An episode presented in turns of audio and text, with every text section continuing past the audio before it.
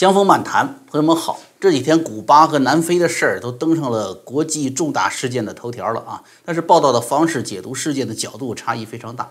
你看那个中共党媒啊，说南非街头的混乱来自三大因素：经济贫困啊、政治动乱以及疫情的影响。那古巴的混乱呢，来自经济贫困、疫情冲击，加上美国政府的煽动颠覆啊。而美国的左翼媒体呢，比如说 CNN 呐，这几乎跟中共党媒报道是一致的。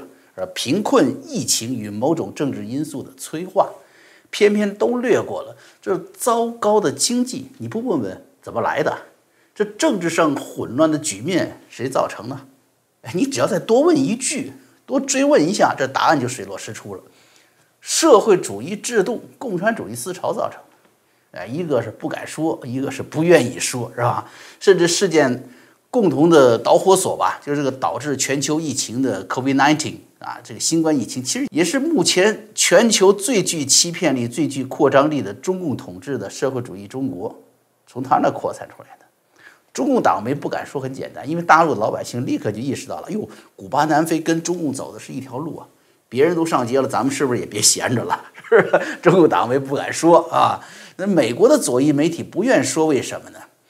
古巴和南非啊，原来是富甲一方啊，啊，这也有可能在在大陆的。不太清楚，那那西方人都知道呀。古巴曾经是北半球人均 GDP 排第五的富裕国家，是吧？那美国作家海明威不就喜欢待在古巴吗？古巴的首都哈瓦那，是吧？雪茄、rum 酒，是吧？那都是美国有钱人向往的浪漫之都啊。南非呢？啊，一九六零年代吧，发展速度那只有日本可以匹敌，是整个非洲大陆唯一的发达国家。接受社会主义道路之后，这两个国家都成了贫困国家了。更不要说政治斗争不断、战乱不断，这种巨大的坠落式的民族悲剧，啊，会让什么？这左派成功的教育显得那么不堪。什么意思呢？上个世纪六十年代以来，左派控制的教育领域啊，已经把社会主义道路宣传的非常好了。三分之一的年轻人相信并支持共产主义，啊，有本杂志叫做《联邦主义者》嘛，呃，他那民调显示有百分之七十的。人会投票支持一个社会主义的候选人。更可怕的是，有百分之五十七的年轻人认为，共产党宣言要比独立宣言更能保障自由和平等。所以呢，古巴和南非的事件呢，实际上是来源于社会主义制度和的这种社会实践的巨大失败。这种结论，这种显而易见的根本原因，西方左媒不愿意报道。啊，还有更现实的原因啊，是什么呢？那一个就是你看现在哈。那个福奇是吧？两任政府都是白宫首席防疫专家。他说，社会主义国家的防疫措施值得美国学习。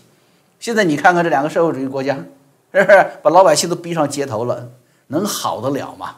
是吧？宣传了社会主义道路的失败，不就是替美国左翼媒体最大的敌人川普立碑了吗？要知道，川普怎么在国会和联合国讲的？明确指出，社会主义道路只能导致腐败与贫困。所以左翼媒体宁愿把古巴和南非的事件说成是突发事件啊，与他们选择的社会道路无关啊。那第二个他为什么不愿意报呢？就是跟县政府政策取向有关。拜登执政理念几乎是奥巴马时代的承传，对吧？等奥巴马卸任的最后时刻，跑去古巴跟共产主义者握手言欢，大家还记得吧？是不是？从那一刻就决定了，你今天拜登，你即便表态支持古巴街头抗议，表达了。对古巴街头抗议的这种支持，就充满了巨大的矛盾，对不对？拥抱卡斯特罗和打倒卡斯特罗的人，你都爱，你说不过去嘛，是不是？而对于南非呢，美国县政府支持街头暴力显然是不合适的。那我不能说南非发生暴力了，我我我我支持他，不可能，是不是？那对于黑人暴力、针对其他族裔、针对白人富裕阶层和社区的侵扰，那又深深涉及什么叫身份政治问题？哎说白了就是你不支持南非暴乱，那你为什么支持美国境内的黑命贵运动？你要支持南非布尔人的保卫家园，那你为什么要对美国境内那些说白人也命贵的那些人呢？就大声呵斥你是白人至上，然后说白人至上是美国最大的恐怖主义，是吧？所以啊，美国左翼媒体太难堪了，所以党媒不敢说，左媒呢他不愿意说，哎，都不说。嗯，江峰时刻说一说。是啊，好，先跟大家说一下，就是你看哈，这些事儿出来，就是大家应该是很少听说我抱怨说啊，我们节目又不给播了啊，又给黄标了。其实我在最早开始做历史上今天的时候，我就切实感受到这些大科技公司、社交媒体平台啊，掌握生杀大权的软暴力。我跟大家说过的，对不对？我一天的那个有一天最高记录，当天的订阅后台一看，一万两千多人。到第二天就剩下七十多个人，我们不得不依赖它，为啥？它给我们获得经济来源，它拥有它的大数据，它有它的这个数字传播的能力，对不对？那我又不得不在相当大的程度上什么进行自我审核来妥协。你别说我们是不是连强大的而且获得数千万美国民众支持的川普总统，不也被他们欺负的不像样子吗？说怎么办呢？哎，我不会在埋怨中给他们纠缠，也不愿过度的妥协。啊，让自己成为身在墙外但依然被禁锢在更大的一个思想监狱当中的人，所以我从二零一九年开始就开始经营自己的会员网站，啊，就找一个这出气口吧，起码是对付审核重压，我得有个出气口。后来就发展成什么？发展成了希望之城的会员网站，啊，与更多的具有共同的愿景的朋友吧一起联手来打造这个网站，让我们的思想不断的与朋友们共享。啊，我们可以受委屈，但是真相。不得受扭曲，啊，这就是我的理念。所以咱们那个时候我就很少抱怨啊埋怨，咱们就踏踏实实做点事儿，为老百姓做点事儿，啊。当然在这里首先就得感恩呢那些已经在支持我们的会员朋友们啊，也提醒更多的朋友们呢，会员网站呢有很多好节目啊，这 YouTube 这这都不算啥，这一部分有更多可以让你感到欣喜的节目。除了我自己，哎，我以为很牛的啊，巴顿将军那是原创大片儿啊。在这儿呢，还跟大家介绍，就是我的好朋友大熊，哎，就是大家听我唱那个《约在春天相会》嘛，反映惨烈的武汉疫情的那个那个歌，还有是就等于是铁杆挺川，但当时呢就洞穿了川普的无奈和他那种不屈的精神的《传建国》那首歌啊，两首歌的作曲家，你看大雄，其实大雄还是个漫画家、歌手、演员、剧作家，多才多艺，他编剧和主演。反映去年香港反送中题材的影片《觉醒》啊，最近入围了罗马国际电影节和伦敦国际电影节，并获得了罗马国际电影节最佳导演和最佳制片奖啊。这个片子呢，就是按照这个规定，现在还不能够公映啊，未来几个月还不会公映。但是如果您是希望之城的会员，哈哈，您就可以先睹为快了，是吧？您可以上网，在上我会员网站看到。点击我们这个一会儿把那个链接放在咱们节目下面，您花一个美元，你就直接进城看这部获奖的影片，非常精彩，这情节 看似简单，内涵非常有韵味儿啊。影片其实就两个演员，一男孩一女孩，两个人演一个故事，但是非常感人啊，很有内涵。你就现在你看。这大奖也得了，罗马奖也得了，我我想呢也是明智实亏吧，啊，在这宣传一下呢，也显得咱们这会员网站有点层次啊，不光是我这个呃江峰在外面嘚嘚嘚的说啊，咱们里面也有大片子，也有获国际大奖的好片子。那么您一元钱就是可以到交之城啊看七天啊，除了电影《觉醒》之外啊，那就是还有咱们别的片子啦，是吧？除了我啊，天亮、张天亮、方伟、老北京茶馆。呃，等等啊，都可以去。老北京茶馆有个有一个歌，过年时候唱的歌特别好，你们去找一下。翻上我我我自个儿都听了三四遍啊。您觉得要很好的话，您您什么都不用做啊，你就自动续费，你就可以继续成为月会员。你也可以改成年度会员啊。年度会员我其实是比较推荐，你你你省起来还是便宜一些，因为我知道好多看了一个月两个月的，还是不停的看的过瘾。我们这几个人也不断的往里放新节目，对吧？哎，但是你要觉得不合适的话，您记得啊，在我的账号就是 my account 那里面，你取消订阅啊，这样就不会自动续费了。呃，咱们反正就给这么一个机会吧，一块一个美元看七天啊，给您观看这个片子的好机会，也是一个礼物吧。希望您能够进城看一看啊，点击一会儿咱们节目下面的链接，你就可以进去了啊啊，这个这一圈希望之城的这个导游我干下来，希望大家没有觉得我烦啊，我跟大家呢。就是说呀，现在实际上这个整个的这个媒体环境啊，并不好。但是我们啊，去宣讲我们的理念啊，去跟大家讲真相的这个事儿呢，咱们不能停啊，跟大家说这个事儿啊。所以现在咱们就继续今天的话题，这样放开一点了，我不怕他们在外面整我，对不对？黄标就黄了，咱们还有会员朋友们的支持我。这个除了党媒、左媒不说的缘由，跟大家刚才说分享了一部分之外呢，我觉得这个事情啊，咱们还是可以往深里面去聊一聊的啊。说这个古巴和南非今天的这个倒霉惨呐，和中共啊是有千丝万缕的联系的。实际上啊，先说这个南非吧啊，有个事实啊，估计不少朋友还不一定了解呢，就是南非虽然是。地处非洲南非嘛，哈，但它并不是黑人自古以来就拥有的土地。这个估计很多人会想当然，而被中共的宣传就带沟里去了。什么非洲黑人生养不息的土地，什么世世代代在此，这是讲讲是不是？什么自古以来就是不是？一六五二年是荷兰人叫做范里贝克的，在这个非洲南端好望角在那登陆。他那登陆干嘛呢？在这开普敦建了个要塞。啊，给那些要到印度去淘金的船只啊，提供食品和淡水，挣这个钱，做这个买卖。后来慢慢的，荷兰人呢就开始从南往北啊，向这个这个内地啊，呃进发。后来在范贝里克登陆的一百年的左右的时候，原来生活在非洲，你知道这个大湖区是吧？水草丰厚嘛，原来在那生活着很多黑人。然后呢，其中有一支叫班图黑人，从北向南迁徙，然后砰，在南非这儿和白人呢。相会了，反正这土地足够大，各自生活方式也不一样，于是大家还相安无事。但是你想啊，这几百年过去，白人他有优势啊，他拿出一杆枪来，他去打猎。你班图黑人，你一一家族的人，一族群的人去围猎一头大象，是吧？他不比你效率高很多吗？啊，黑人是特别能跑，体力体能好。你看大家看到奥运会田径赛，南非黑人选手总是拿中长跑冠军，对不对？特别能跑，哎，那你跑得再快，你能跑得过白人的马吗？跑不过，对不对？你更不能像马那样还能拉很重的东西搞运输。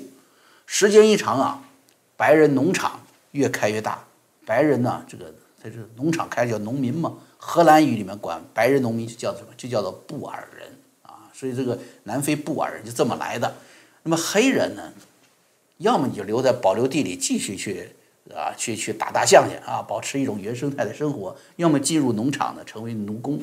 过去的三百多年这么发展过来，就是自然的生态。那南非联邦成立的时候呢，黑人农工便宜，他愿意给你干活的话呢，他要的钱不多。这下子跟那个布尔人就发生矛盾了。布尔人为了保障自己的利益，后来就搞了一个叫做分别发展策略。第二，为什么呢？黑人不太善于社会管理啊，教育啊，生活方式啊和理念不一样。他们追寻的是原生态啊，弄点东西挺高兴，在那跳舞。布尔人呢，他就是英国的法治经济管理，在这种理念下，农场越做越大啊，社会越来越发达，于是这差异就越来越大了，是吧？大家就过不到一起去了，哎，这就是种族隔离的由来。那么打破种族隔离是谁愿意打破？当然黑人愿意打破，对吧？黑人试图获取更多的经济利益，是这么一个过程啊。那这里面就是叫。提到的最重要的人物就是就是曼德拉了嘛，是吧？曼德拉实际上他并不是一开始就是要走社会主义道路的，是一个共产主义者，不是？他的母亲呢是基督徒，他上来是教会的学校，所以曼德拉他早期的政治活动啊，还容易被西方人接受。哎，他呢也反对共产主义暴力在非洲国大的运用。哎，但是正因为他基督徒的这个背景，白人越来越信任他，他因为白人的信任呢，获得了很多的权利。哎，混得好，但是他的黑人同志们在另外一条方向上发展，就是非洲国大里面的共产党人越来越多，最后完全都是共产主义者了。那么好，曼德拉要继续的在国大工作，继续他跟黑人进行的革命事业，他就得跟这些同志一样，要接受共产主义。要这么，曼德拉就改了，知道吧？曼德拉当时的职业是干什么的？那是开车的，货车司机，跑运输的。于是他在各地送货的时候呢，顺便呢，货送到就告诉当地黑人，呃，要要破坏啊，要要要要暴力革命啊！但暴力革命别伤着人，你们最好就是砍电线杆子啊！他出了主意，砍电线杆子。后来南非警察就发现，只要这个叫做曼德拉的货车司机到哪儿拉货，哪儿的电线杆子就哗啦啦的倒一片。这是后来注意到他了，把他给抓起来，判刑二十七年，哎。一直到冷战结束啊，苏联暗中支持的曼德拉，才在西方的左翼团体的帮助下走出监狱，并迅速获得了最高权力。曼德拉曾经自豪地对到访的这个曾庆红啊啊，就是原来的江泽民马仔嘛，对曾庆红说：“我在监狱中读的都是毛泽东的书。”你看这啊，曼德拉出来之后啊，他和他的后来的继承者，包括这次。就是就是这个南非暴乱主要的这么一个诱发因素，就是这个前总统祖马啊，都是曼德拉的继承者啊，在南非啊推行什么大政府和社会主义，你这下子好是不是？黑人哎光着脚我不怕是不是？在曼德拉这样的黑人领袖的这个带领下呢，我比你当年白人的马跑得快，我我赢了是吧？所以布尔人耕耘了三百年的土地啊，被当年差不多一个时期来到这片土地上的黑人呢接管。其实这个跟美国挺相似的，就是在自由和平等的旗帜下出现了什么反向歧视。在美国现在生活，朋友们都知道这一点。那在南非就这样啊，比如说布尔人啊，农场的利益受到侵夺了啊，被人偷了西瓜了，啊，要争取权益，他告法庭去。你告不行，你的是种族主义啊！人南非批判批评你，批判你，连美国的强大的左翼团体和媒体都帮着南非的媒体。帮着批评，你受得了吗？但是媒体不能批评黑人，呃，教育领域也要照顾说学习不好的黑人呢，啊，为了他们呢，就就就就拉低了整体的学业水平。所以南非原来的医疗水平世界响当当的呀，啊，结果后来医术水平靠谁呀？要靠医生嘛，是吧？南非这个医生很多的白人的医生受不了，出走了。在九十年代的时候。啊，南非的白人精英啊，迁出的到到国外的高达七十五万人，走空了。呃，社会主义南非迅速的叫什么叫津巴布韦化了？艾艾滋病泛滥，城市变成的都是罪案的窝了。今天的美国呀，朋友们，如果不再做任何的改变，那真个的就是南非九十年代的重演，啊，也就是五到十年的水平啊。你看那个非洲的发达国家迅速消亡。那今天的美国从世界皇冠上跌落要多少年呢？谁都说不好，是吧？也许就是一瞬间。哎，那回看古巴，古巴虽然没有种族问题，但是它有着强烈的民族主义色彩。哎，这也是社会主义国家的一个最大特点，也是跟中共这边非常相似。而美帝国主义的封锁和亡我之心不死，哎，成了古巴领导人口头禅了。他遇到所有的社会危机，遇到所有的经济困难，都能找到的就是这个借口。哎，经济困难。美帝国主义封锁的结果是吧？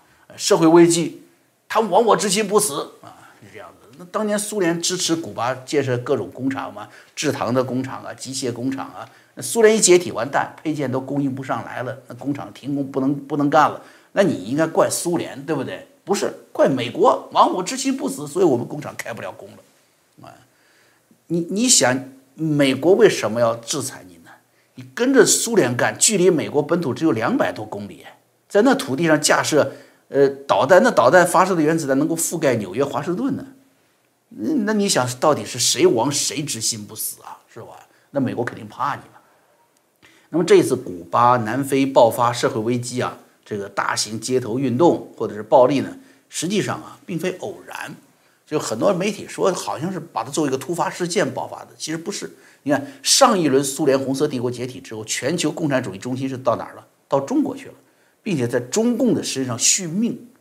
中共欺骗西方啊，成功的进入世贸组织，进入国际贸易体系，赚足了便宜，而且在牺牲国内环境、牺牲人民未来的基础上，哎，把人中国人口红利全部用尽了，获得今天所谓令人叹为观止的经济繁荣。那中共自己非常清楚，他干了什么，他以后能干什么。他不管对自己的人民宣传自己多么伟大，他心里清楚，对不对？他始终会跟古巴和南非这样的新一代小兄弟一样，都是半斤八两嘛，谁比谁牛多少啊？啊，摆脱不了最后贫穷衰败的命运。只有中共号称什么弯道超车，才能通过超越传统意义上的竞争，以那种模式呢超越西方统治世界。既然把世界都抓在手里，是不是可以让自己继续？苟延残喘呢，啊，所以你看啊，“一带一路”催生这种共产主义新一轮对世界的渗透和抢夺。新冠疫情是什么？就是人为制造全球社会危机、管制危机。换句话说，疫情啊，就是中共制造的这个急转弯道，是吧？如果没有这个急转弯道，没有疫情路线，你怎么在什么样的一个历史条件下去超车呢？但是你想，这个巨大的机器容易失控这是个危险的，是不是？弯道超车呀，啊，是。但是你虽然是你说你很牛，把疫情出来了，呃，给美国给西方世界制造巨大的麻烦，但是人家富国呀，你这是穷国，你不也伤害自己社会主义小兄弟，甚至伤害自己吗？啊，对于西方国家来说，那少点家底儿啊，日子不好过了。但是对于中共和社会主义国家来说呢，那就是承受社会崩盘的灾难。啊，他不说弯道超车吗？你想嘛，是不是？中共独裁者当然知道，他那个车，你他要要赛车嘛，对不对？你什么叫赛车？就是社会体系整体的考验呐，对，哎，所以疫情对于古巴和南非这样的走社会主义道路的国家来说，社会反弹就会很大。他那车破嘛，啊，估计现在说闹饥荒的朝鲜也差不多了啊。下一个咱们就等着朝鲜接着闹事上街吧，啊，那个更有看头了。啊，所以我们不仅要看到古巴、南非这个事件哈，它不仅不是突发事件，它是社会主义道路选择的必然，也要看到他们什么？他们不是独立事件，而是新的一波，就像当年东欧和苏联啊捆绑一起的协助啊选择社会主义道路国家，一下全部社会崩盘一样，这是新一波的零散的社会主义国家的崩盘。是新的一波人民抛弃共产主义的浪潮。当年解体和崩溃始发于什么？苏联通过军事科技这些方面来跟美国和西方竞争嘛？啊，你竞争搞来搞去导致什么？阿富汗战争失败，切尔诺贝利呃这个核电站事件爆发。那今天的中共和他这些零散的社会主义小兄弟们的崩溃，又始于中共现在搞的弯道超车。也是想在金融资本呢、科技、军事方面呢与美国和西方竞争，结果现在导致疫情成为什么诸多社会矛盾爆发的导火索，哎，导致“一带一路”，你资本所到之处，那就当地对你这种中共的新殖民者的反抗，所以你就等着全球社会秩序大翻盘吧。我觉得哈，古巴、南非绝非偶然，他们是一个系列的大的社会浪潮的一个开端。另外，刚才说的，虽然说是零散啊，古巴好像跟中共的关系也不像过去东欧跟苏联那么紧密啊。南非呢，那更是争这个争议到底是走的哪条路线，走的哪条道路还有争议了。哎，但是他们的那个共产主义邪灵的根儿啊，还都在中共这里啊。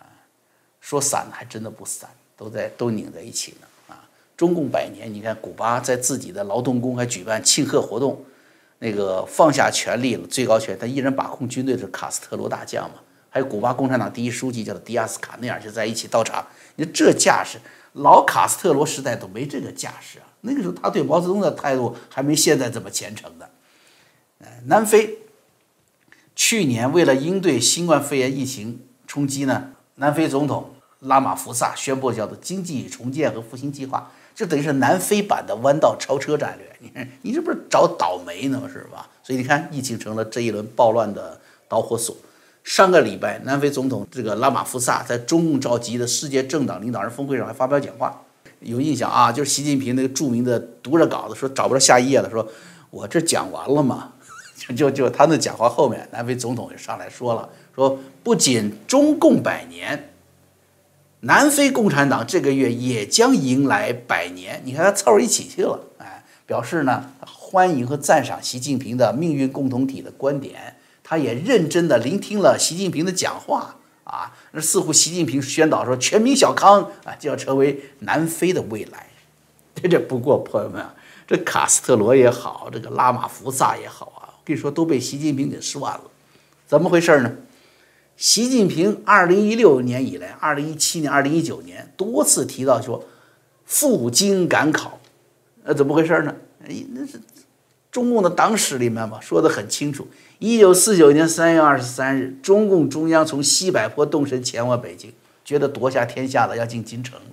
毛泽东当时是自比李自成农民军入京嘛，啊，周恩来当时说，进了北京要都能考试及格啊，不要退回来。毛泽东接着说：“退回来就失败了，我们绝不当李自成啊。”习近平怎么说的呢？习近平说：“这场考试还没有结束，还在继续。”而今天中共团结带领人民所做的一切工作，就是这场考试的继续。那好嘛，这七十多年了，你还在赴京赶考，你这不是这《聊斋志异》的书生赶考路上遇着妖精了吗？是不是？这七十年了，你看看，没有学会怎样管理城市，没有学会怎样管理农村，啊，没有学会怎样管理国家，甚至还把这个民族给毁了。那你说你这不是把古巴和南非哎也都坑了吗？是不是？他们跟着你学赶考嘞，呃，说不定跟你一样也要遇着妖精了。没有功名啊，事儿还小。我跟你说，就怕呀，就怕被取了魂魄。江峰漫谈啊，我们今天节目做到这儿，我们明天再见。